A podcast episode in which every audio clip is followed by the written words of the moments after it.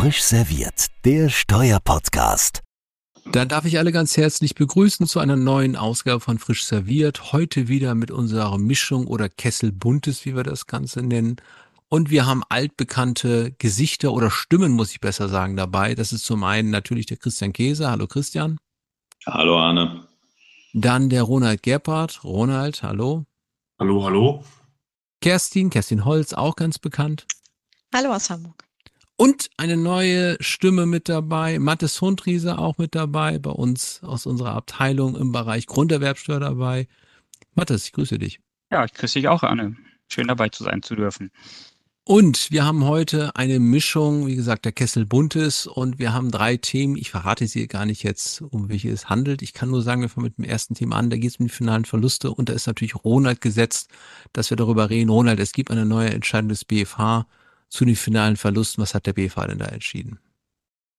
Ja, Arne, ich befürchte, das Finale der finalen Verluste ist dann so langsam aber sicher vielleicht doch erreicht, muss man wohl sagen. Also ob da noch Restanten übrig bleiben, schauen wir mal.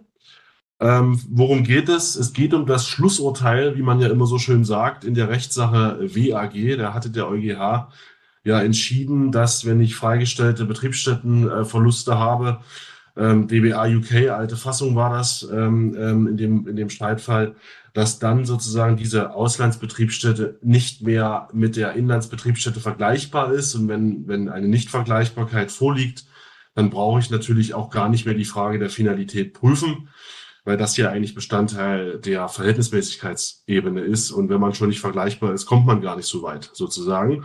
Und die Frage war natürlich, was macht der BFH jetzt aus diesem EuGH-Urteil? Und wenig überraschend hat der BFH natürlich dieses EuGH-Urteil entsprechend äh, dann angewendet oder, oder umgesetzt, wie man das auch immer nennen möchte, und hat genau das Gleiche gesagt, mangels äh, Besteuerungsbefugnis äh, auf diese Betriebsstätteneinkünfte in UK ist diese Betriebsstätte nicht vergleichbar und ergo sind die Verluste im Inland nicht abzuziehen. Ich glaube, das ist kurz und schmerzlos, das Urteil. Äh, da gibt es auch nicht viel dran zu deuteln, meine ich. Ähm, vielleicht nochmal ein Hinweis, Arne. Es gibt ja noch so Fälle, die da vielleicht bald auch mal entschieden werden könnten, ähm, wo es um die Frage geht, was ist eigentlich, wenn ein DBA eine Subject-to-Text-Klausel äh, beinhaltet, wo man sagt, gibt es eigentlich sowas wie tatsächlich nicht besteuerte Verluste oder effektiv nicht besteuerte Verluste, wie es im DBA Italien ja heißt? Ähm, gibt es sowas, dass man sagt, wenn, wenn man die Betriebsstätte zumacht, dann sind die Verluste ja nicht besteuert sozusagen, nicht genutzt, nicht besteuert und deswegen sind sie zu importieren. Das war eigentlich auch immer eine schöne These. Also die Tendenz ist auch eher nicht so gut, würde ich sagen. Es ist, wie gesagt, das Urteil wird, wird veröffentlicht bald.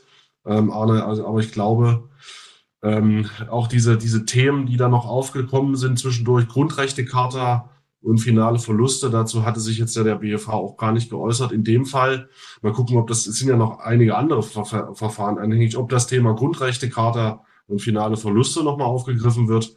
Aber einstweilen dieser Fall, wo sozusagen eine unbedingte Freistellung vorliegt, der ist dann wohl entschieden. Ja, also ganz spannende Frage. Ich kam den letzten Punkt raus mit der Grundrechtecharta. Auf der letzten ISDR-Jahrestagung, Christian, du warst ja, glaube ich, auch mit dabei, ist das auch angesprochen, ob nicht das vielleicht nochmal hilft, die Verluste doch nochmal zu reaktivieren. Vielleicht nochmal ganz kurz da einen Satz zu. Das ist natürlich die Frage, wie überhaupt die Grundrechtecharta und die Prinzipien da reinspielen in die Prüfung der Grundfreiheit. Man muss natürlich im Unionsrecht sich befinden. Wenn ich in der Berücksichtigung Verluste bin, kann man natürlich die Frage aufwerfen, bin ich dann nicht insoweit wiederum auch möglicherweise im Anwendungsbereich der Grundrechtecharta, wenn man natürlich jetzt die äh, Vergleichbarkeit einschränkt, wie der EuGH das gemacht hat in der Rechtssache WAG, ist eben die Frage, ob damit auch dann nicht die Grundrechte so versperrt sind. Das wird nun mal ganz spannend sein, wie der BFH das dann lösen wird in diesen weiteren Fällen. In diesem einen Fall, den du gerade beschrieben hast, in der Tat ist es nicht thematisiert worden. Ich finde nochmal die finalen Verluste im DBA-Recht ganz spannend. Ist eigentlich ja ganz losgelöst von der ähm, ja, Rechtsprechung des EuGH zu sehen. Da ist ja eigentlich die Frage, was ist mit Verlusten, die final werden und wenn man Subject-Text-Klausel habe, muss ich es ins Inland ziehen. Und der positive Einkünfte sind bei Subject-Klausel bei Nichtbesteuerung ins Inland zu ziehen. Da ist natürlich die Frage, was ist, wenn Verluste nicht besteuert werden, kommen die ins Inland und vor allem, wann sind Verluste eigentlich nicht besteuert? Ne? Wenn die also im Ausland nicht genutzt werden, könnte man ja sagen, sind sie nicht äh, auch genutzt, wenn sie vorgetragen werden? Sind sie dann damit genutzt, wenn sie um Aus- und Verlustvortrag sozusagen vorhanden sind? Was heißt das eigentlich? Was ist, wenn im Ausland so ein CD existiert und gar keine Bescheide existieren, ich das nur so eine Nebenrechnung mache? Wie geht man damit eigentlich um? Ganz spannende Frage. Äh, wir sind jetzt hier heute, ich guck mal unten beim Computer, am 12. Mai, wenn die Sendung live geht, ist natürlich schon später, zeichnen wir auf. Nächste Woche Montag in Wiesbaden werden wir darüber ein bisschen sprechen. Das ist einer meiner Fälle. Ähm, bin ich mal ganz gespannt, was dabei rauskommt, wie das gelöst wird.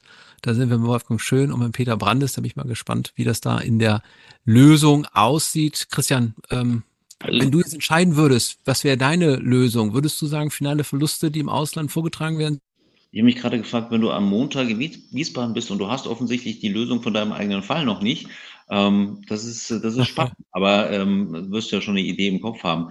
Ähm, das ist jetzt, da bin ich natürlich biased, ja, und da kann man biased sein in, in verschiedene Richtungen. Also du gerade das Zusammenspiel mit Abkommen äh, angesprochen und das Subject-to-Text-Klausel. Da geht natürlich das Symmetrie-Argument, das ist etwas, was einem rechtlich äh, spontan sofort einleuchtet, was aber nicht immer durchgeschlagen ist bislang. Also ich, ich habe da, um ehrlich zu sein, wenig Hoffnung, dass man mit dem Symmetrieargument äh, im Bereich von, von Subject-to-Text-Klauseln durchkommt.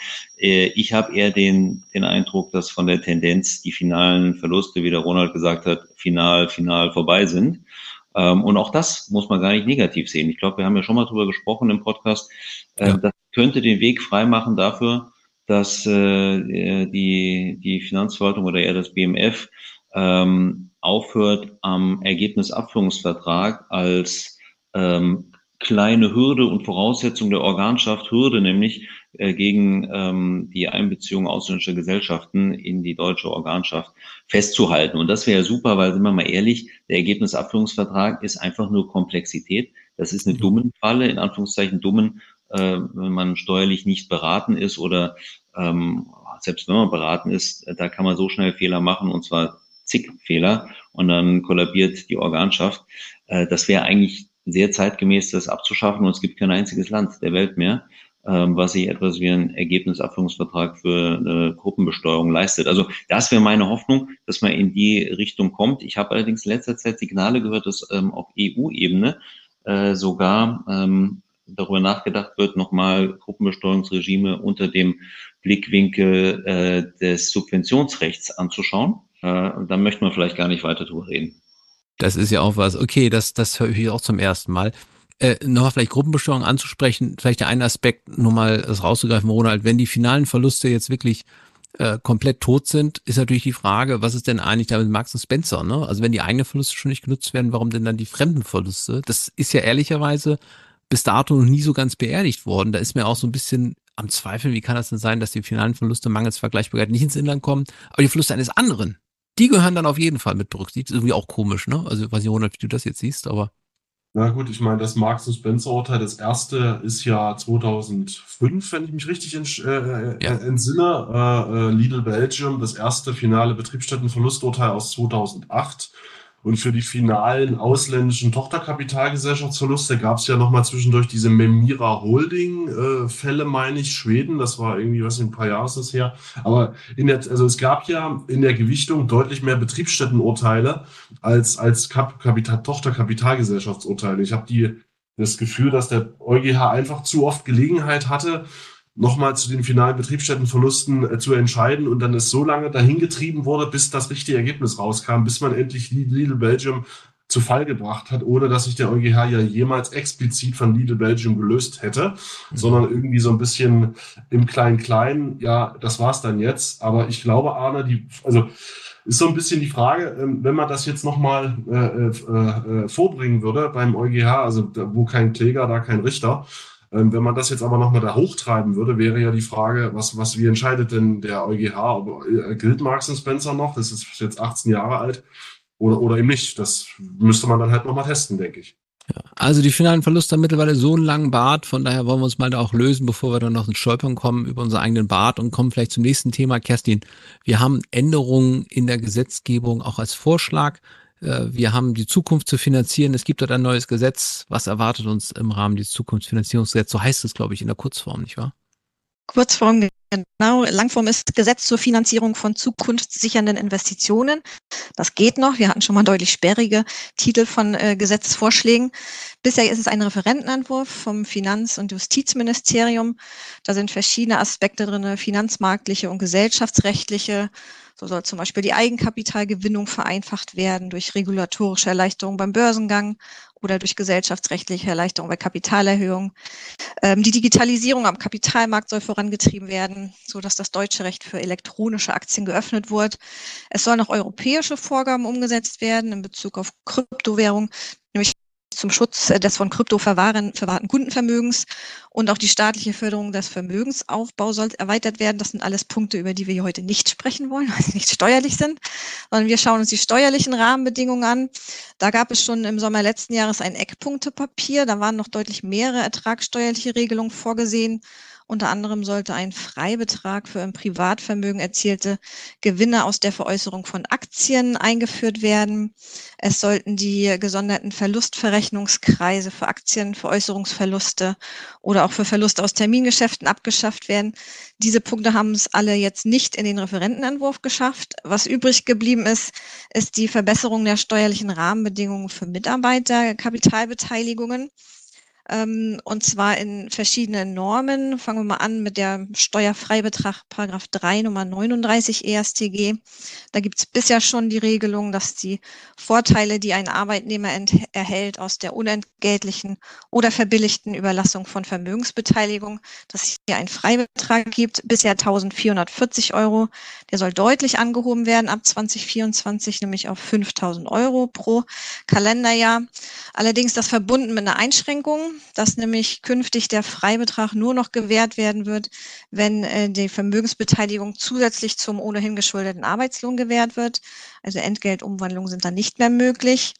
Und die Erhöhung dieses Freibetrages geht einher mit einer Änderung im Paragraph 20 KSCG in Bezug auf die Veräußerung von den Anteilen an eben ähm, diese, diese Vermögensbeteiligung. Da wird nämlich eine neue Haltefrist eingeführt. Bisher gab es da keine Sperrfrist. Jetzt gibt es eine Haltefrist von drei Jahren. Denn wenn die Vermögensbeteiligung innerhalb dieser drei Jahresfrist äh, veräußert oder auch unentgeltlich übertragen wird, dann sollen die steuerfrei ähm, gewährten Vorteile eben nicht mehr zu den Anschaffungskosten gehören. Folge wäre ein höherer Veräußerungsgewinn, der dann der Abgeltungssteuer unterliegt. Also das eine neue Haltefrist. Und dann gibt es noch umfangreiche Änderungen, Paragraph 19a ESTG. Das ist ja die Sondervorschrift für Einkünfte aus nicht selbstständiger Arbeit bei Vermögensbeteiligungen. Da ist bisher schon ein Besteuerungsaufschub vorgesehen, weil mit dem Paragraphen, äh, der wurde mit dem Fondsstandortgesetz vor zwei Jahren ungefähr eingeführt, da war eben schon das Ziel, die Förderung von Mitunternehmerbeteiligung auszuweiten bei kleineren und mittleren Unternehmen. Und ähm, es sollte auch schon mit der jetzigen Regelung die sogenannte Dry Income Problematik entschärft werden. Äh, was heißt das mit dem Dry Income? Also wenn der Arbeitnehmer im Jahr der Übertragung der Vermögensbeteiligung besteuert werden würde mit diesen Vorteilen, ohne dass ihm Geld zugeflossen ist, dann sind das eben diese trockenen Einkünfte, Dry Income. Und an der Stelle soll auch noch deutlich ausgeweitet werden. Ähm, Besteuerungsaufschub nach 19a ESTG in seiner jetzigen Form heißt, ähm, dass die Besteuerung erst erfolgt bei entgeltlicher oder unentgeltlicher Übertragung oder nach einem Zeitablauf von zwölf Jahren oder eben bei Beendigung des Dienstverhältnisses. Das sind so die drei verschiedenen Fälle. Diese Förderung ist auch nicht allen Unternehmen offen, sondern eben klein und mittlere nur. Da wird sich der Schwellenwerte der Empfehlung der Kommission bedient. Und an mehreren Stellschrauben gibt es da jetzt Änderungen. Zum einen soll künftig auch die Gewährung nicht nur von Anteilen durch den Arbeitgeber selbst begünstigt sein, sondern auch von dessen Gesellschaftsherren. Auch im 19a ESDG soll es eine Art Konzernklausel geben, dass als Arbeitgeber eben auch Unternehmen gelten, die demselben Konzern angehören. Und diese Schwellenwerte, von denen ich vorhin gesprochen habe, die sollen einfach verdoppelt werden. Also künftig sollen unter diese Besteuerungsaufschubregelung auch Unternehmen gelten, die maximal 500 Mitarbeiter haben, die einen Jahresumsatz von maximal 100 Millionen Euro und eine Jahresbilanzsumme von 86 Millionen Euro haben, also deutliche Anhebung der Grenzen Und in Bezug auf den Tatbestand dieses Zeitablaufs von zwölf Jahren, was ich schon gesagt habe, da wird dieser Zeitraum auf 20 Jahre aus, ausgedehnt, dass also erst nach 20 Jahren eine Besteuerung erfolgt. Und selbst das könnte man noch in einzelnen Fällen noch weiter hinausschieben. Also es gibt noch einzelne Teilaspekte. Im Detail will ich jetzt nicht alles darstellen. Vielleicht der letzte Punkt nur, wenn es dann tatsächlich zu einer Besteuerung kommt, dann soll neben der Regelbesteuerung auch eine Pauschalbesteuerung von 25 Prozent als Vereinfachungsmöglichkeit äh, vorgesehen werden. Also das alles punktuelle Änderungen, mit denen die steuerlichen Rahmenbedingungen für solche Mitarbeiterkapitalbeteiligungen verbessert werden sollen. Aber wie gesagt, Referentenentwurf, wann der Kabinettsbeschluss kommt und vor allen Dingen, was noch im ganzen Laufe des Gesetzgebungsverfahrens kommt, das äh, müssen wir erstmal abwarten. Christian, wir haben als Vorbereitung für unseren Podcast heute schon ein Gespräch gehabt mit einem Gast, den, den, den Namen würde ich jetzt nicht verraten, um die Spannung hochzuhalten. Da haben wir über das Thema Steuervereinfachung gesprochen, wie weit KI, das ist eines unserer nächsten Themen, der Steuervereinfachung entgegensteht und nicht mehr bedürft. Jetzt, wenn ich das alles höre, das Steuerrecht wird immer komplizierter, aber dennoch die Änderung aus deiner Sicht, ähm, auch aus BDI-Sicht vielleicht, wie, wie würden wir das bewerten? Zu begrüßen sicherlich, ausreichend, brauchen wir mehr oder alles Humbug? Also das war nicht Barack Obama, den meintest du jetzt nicht. Ne? ähm, also äh, nein, das ist in Summe zu begrüßen. Äh, wir haben ja steuerpolitisch schon lange ähm, gefordert, muss man sogar sagen, dass die Begünstigungen bei Mitarbeiterbeteiligung, die steuerlichen, ausgebaut werden. Äh, aus verschiedensten Gründen. Wir wissen alle, es gibt da kleinere Deckungslücken äh, in der Altersvorsorge und das ist natürlich ein wesentlicher Baustein, äh, um so eine Deckungslücke schließen. Ist das Erhöhen ähm, von, von Steuerbefreiungen hier etwas, was man, das kann man nicht anders als begrüßen. Die, die kleinen, äh, kleineren Mankos, die hat äh, die Kollegin äh, Kerstin eben auch schon angesprochen. Ähm, das ist aus unserer Sicht vor allem eben, dass man äh, die Entgeltumwandlung ähm, als, als nicht qualifizierend dann sehen müsste, weil es geht nur um das, äh, was zum ohnehin geschuldeten Arbeitslohn zusätzlich gewährt würde. Und das ist aus unserer Sicht äh, natürlich äh, schade, weil es gerade, wenn es mal äh, Finanzierungsengpässe äh, gibt, wenn die Situation aus welchem Grund auch immer, hat es ja so ein paar Beispiele gegeben die letzten Jahre, angespannt ist, ähm, eine Möglichkeit nimmt, dass ein Unternehmen sagen kann, pass auf, ich helfe euch Arbeitnehmern, wir machen eine Entgeltumwandlung, das spart eventuell für mich Cash. äh, ich kann euch gleich wohl ähm, einen, Vorteil über die Steuerbegünstigung gewähren. All diese Möglichkeiten werden damit äh, abgeschnitten und natürlich gibt es auch eine Menge Auslegungsfragen rund um äh, die Thematik ohnehin zum geschuldeten Arbeitslohn. Allein dieses Thema äh, ist hässlich. Ähm, Digitalisierung von, von Gesetzen, ich äh, ganz mal ernst, ich, oder die Ausgestaltung von Gesetzen in der digitalen Form, äh, wir wollen jetzt mal nicht vorgreifen zu, zu einem unserer nächsten Podcasts, aber ich tue mich mit ähm, dem Gedanken als solchen äh, immer ein bisschen schwer, weil äh, das ist so, ein, so eine Zwischenschritt, denke, aus meiner Sicht. Wie muss ich ein Gesetz formulieren, dass ich einen Entscheidungsbaum dahinter legen kann ähm, und der läuft dann automatisiert ab. Äh, ich habe entweder Formeln, äh, die Fünftelregelung ist ein tolles Beispiel aus dem Einkommensteuergesetz, die kann ich programmieren, das ist Mathematik, Punkt.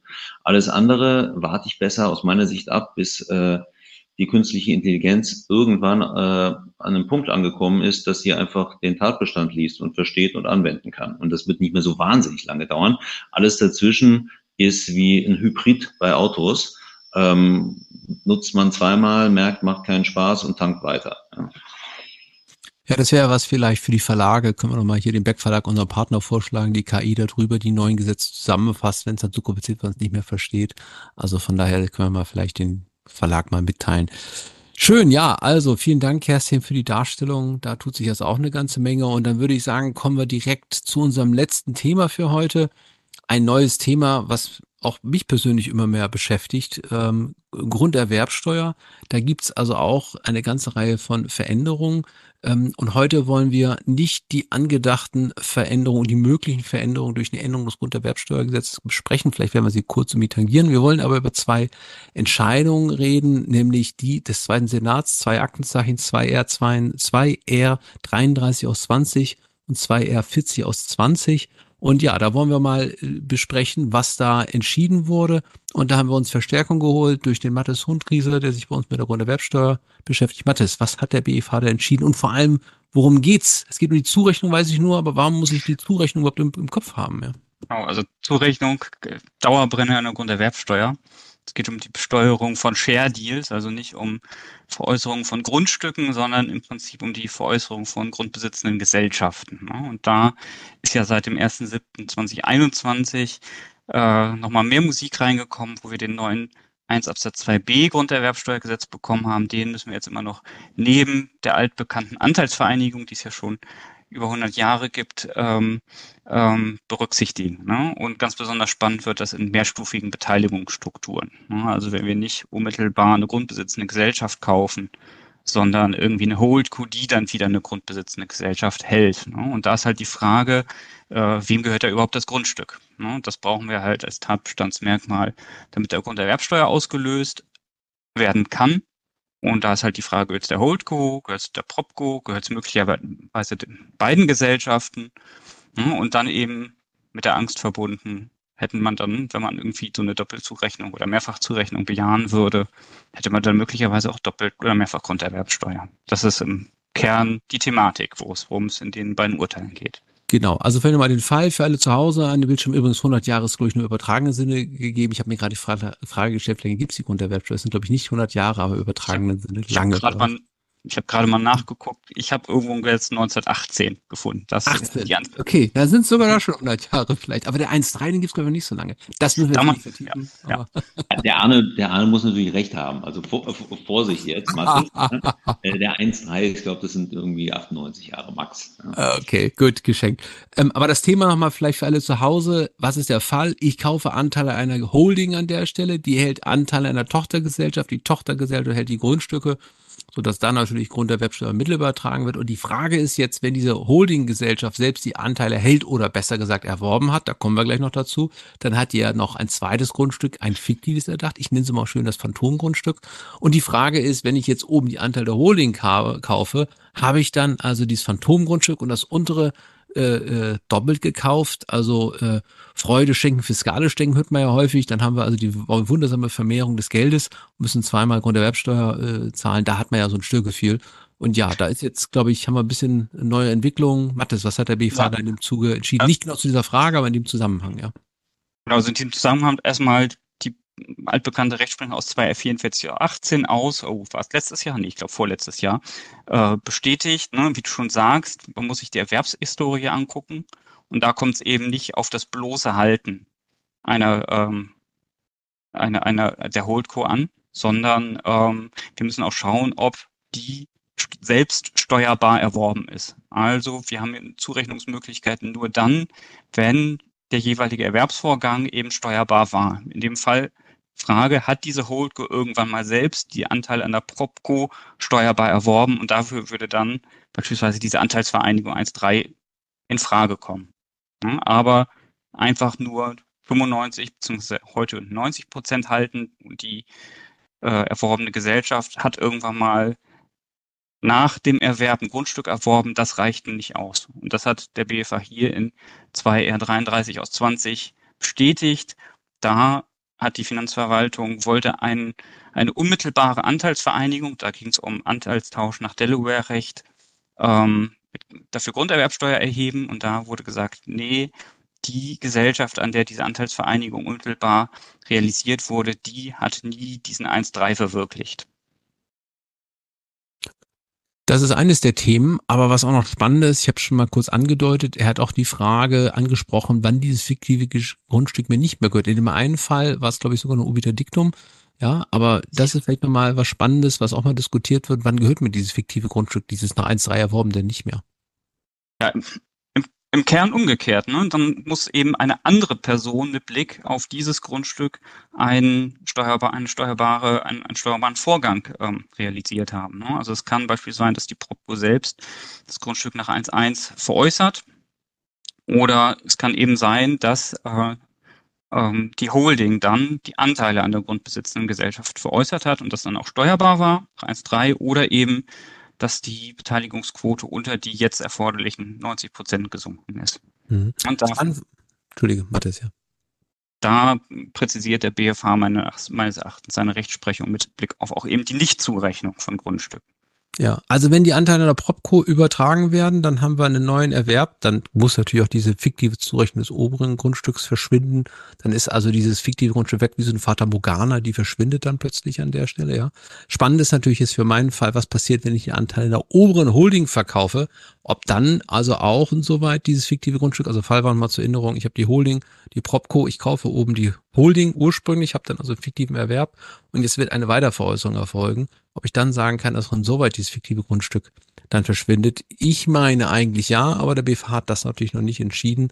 Ähm, also auf jeden Fall könnte das möglicherweise ein Ansatzpunkt sein, dass diese Verdopplung der Grunderwerbsteuer damit Einhalt geboten wird, was irgendwie auch eigentlich nur richtig sein kann. Ne? Christian, ich glaube, irgendwie doppelte Grunderwerbsteuer zu bezahlen, da sträubt um so ein bisschen das Rechtsempfinden auch. Ne? Das geht ja darum, mit dem 1.3 die Verhinderung der Grunderwerbsteuer im Einheitsgebiet bei Aufwandanteilen, aber nicht die zu verdoppeln eigentlich. Ne? Und das Ganze auch noch in einer administrativ handhabbaren und verständlichen Form zu regeln, weil wir haben ja bei der Grunderwerbsteuer äh, nette Schmankerl, äh, wie zum Beispiel die Verpflichtung innerhalb äh, relativ kurzer Zeiträume, zwei Wochen regelmäßig, ähm, die Verwirklichung anzuzeigen. Ähm, das ist natürlich im Normalfall schon schwierig. Das wird noch mal schwieriger bei den Konstellationen und es ist ganz unmöglich, wenn ich mir erstmal Hierarchiegedanken machen muss. Äh, wo ist das fiktive Grundstück jetzt eigentlich zuzurechnen? Ist die Fiktion zerschlagen worden? Habe ich eine neue fiktive Zurechnung? Also, eigentlich wäre der Gesetzgeber aufgerufen, finde ich, da mal eine Hierarchieregelung reinzubringen. Bislang ist ja der BFH am Werk, was das angeht. Und ähm, der Vorteil daraus ist, man kann es immer wieder in ein äh, Kessel Buntes bringen. So ist es. Und es gibt in der Tat schöne Detailprobleme. Ich will nochmal vielleicht einen Punkt rausgreifen, den wir hier, meine ich, auch schon mal im Podcast hatten. Das nochmal etwas, was ja einen vielleicht ein bisschen unruhig werden lässt. Der ganz normale Kauf von Anteilen einer Gesellschaft, also der Share Deal, wo ich einen Kaufvertrag abschließe und danach also das Eigentum äh, an den Grundstücken auch übertrage. Da ist ja nun die Besonderheit im neuen äh, Steuergesetz im äh, jetzt 1.3 und äh, 1.3b, dass wir natürlich beim 1.3 bereits den Auf, den äh, Abschluss eines Kaufvertrages für ausreichend äh, halten oder der gesetzlich als ausreichend gilt, um einen Tatbestand zu erfüllen und ich dann eine Vereinigung habe und danach gehend die Übertragung des Eigentums dann dazu führt, dass dieser neue Tatbestand ausgelöst wird. Und da haben wir ja dann das Problem, haben wir dann zweimal Grunderwerbsteuer. Also als ich das zuerst gehört habe, da habe ich jetzt erst gesagt, kann ich ernst gemeint sein. Aber auf der anderen Seite muss man schon sagen, die Vorschriften sind da eben unterschiedlich äh, ausgelegt. Der Gesetzgeber hat ja mittlerweile auch versucht, dem ganzen Einhalt zu gehalten durch eine eigene Vorschrift, die versucht, dann eine Doppelschauung zu vermeiden, wenn man auch hinreichend innerhalb der Frist anzeigt. Christian, was du sagst, welche ist es nochmal, Mathis? Du weißt es im Kopf, ich habe jetzt gerade vergessen, welche Vorschrift, die führt dazu, dass ich nicht dann zweimal Grunderwerbsteuer äh, zahle. Das wäre der neue 16 Absatz 4a. Grunderwerbsteuergesetz. So ist es. Grunderwerbsteuergesetz, genau. So ist es. also, gedacht, das ist genau. jetzt untere Rache. Äh, Christian, welche Vorschrift war es nochmal? 16.4a hätte ich natürlich auch sofort drauf gehabt. Ich Auf jeden Fall. Auf jeden Fall. Herz erlaubt habe. So was aber. Habe ich eigentlich überlegt, naja, bei der nächsten Ausgabe. Das ist, aber auf jeden Fall, also gibt es eine Vorschrift. Jetzt wollte ich nur noch mal sagen, das Spannende ist jetzt noch mal eine, eine Überlegung, die wollte ich eigentlich noch mal irgendwo in einem Beitrag noch mal schreiben, habe noch keine Zeit dazu gefunden. Nämlich die Frage, wenn das mit der Zurechnung stimmt, nur noch mal den Gedankengang zu Ende zu führen. Wenn ich also diesen Kaufvertrag abschließe und den 1.3 verwirkliche und einen fiktiven Erwerb des Grundstücks habe, dann ist ja dieses echte Grundstück natürlich noch unten. Es kommt aber oben zum Erwerb dieses Grundstücks. Dann kommt dieses Phantomgrundstück wieder zum Tragen. Und wenn ich jetzt glaube, dass für Zwecke der 1, 2 fortfolgende, sage ich mal, die Zurechnung greift, also das Grundstück dann gar nicht mehr unten tatsächlich ist, sondern fiktiv oben darüber, dann wäre natürlich danach die eigentliche sachrechtliche Übertragung irrelevant, weil dann das Grundstück für Zwecke des 1.3b gar nicht mehr unten ist. Das heißt, dann wäre dieses Problem der Doppelbesteuerung möglicherweise entfallen und auch diese Regelung, die eben von dir zitiert hat, das wäre überflüssig. Ist natürlich ein bisschen komisch, wenn der Gesetzgeber was einführt, was dann eigentlich gar nicht eine Bedeutung hätte, was man sich auch die Frage aufwirft, das kann die Auslegung richtig sein. Aber eigentlich, wenn man mal zu Ende denkt mit dem BFH, wäre das nur konsequent. Christian, wie würdest du das denn so entscheiden? Oh, Mathis, du würdest das so entscheiden, oder? Ja, nee, wäre auf jeden Fall, wäre auf jeden Fall schön. Ähm, ich wollte nur anmerken, der BFH konnte sich hier natürlich zurücklesen. Die ganzen beiden Urteilsfälle waren halt alle vor 1, 2b Zeiten und deswegen musste er da auch gar nichts zu sagen. Das stimmt. Ähm, Aber ich habe dein Konjunktiv schon gehört, das wäre schön. Christian, meinst du, das wäre schön oder das ist schön? Also. Ich wäre niemals bei dem Senat, der äh, zuständig wäre für Grunderwerbsteuersachen. Das wäre ein Ausfall Verschulden ähm, mit, mit äh, äh, Amtshaftung, was dadurch ausgelöst würde. Deswegen ähm, stellt sich die Frage gar nicht an. Also von daher hier schauen wir mal, was da weiter das bringt. Aber auf jeden Fall zeigt es, dass es mittlerweile doch relativ kompliziert wird, dieses Gesetz anzuwenden. Von daher eine Reformierung wäre schon gar nicht so schlecht, muss man sagen, weil mittlerweile verliert man doch mal so leicht den Überblick. Auch wenn der BFH jetzt zum Glück bei diesem Frage der Zurechnung also langsam versucht, so einen Wertungsrahmen zu entwickeln, was ich erstmal ganz positiv finde, dass da etwas Klarheit ins Dunkle kommt.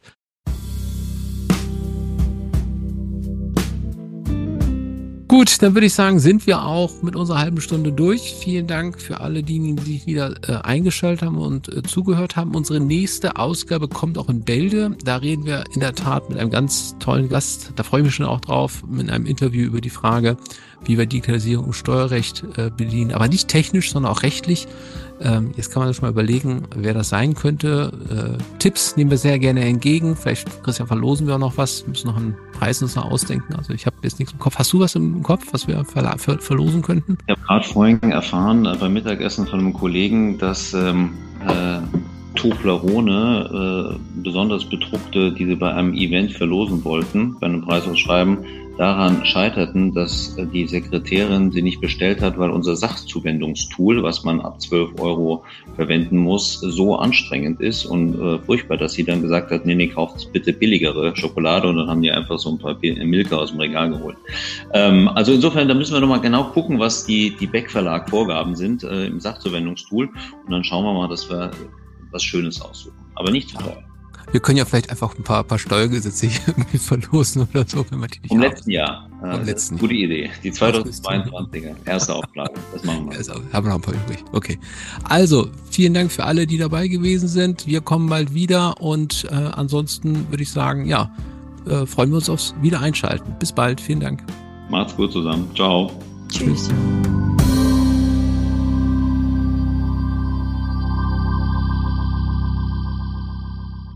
Frisch serviert, der Steuerpodcast, powered by CH Beck.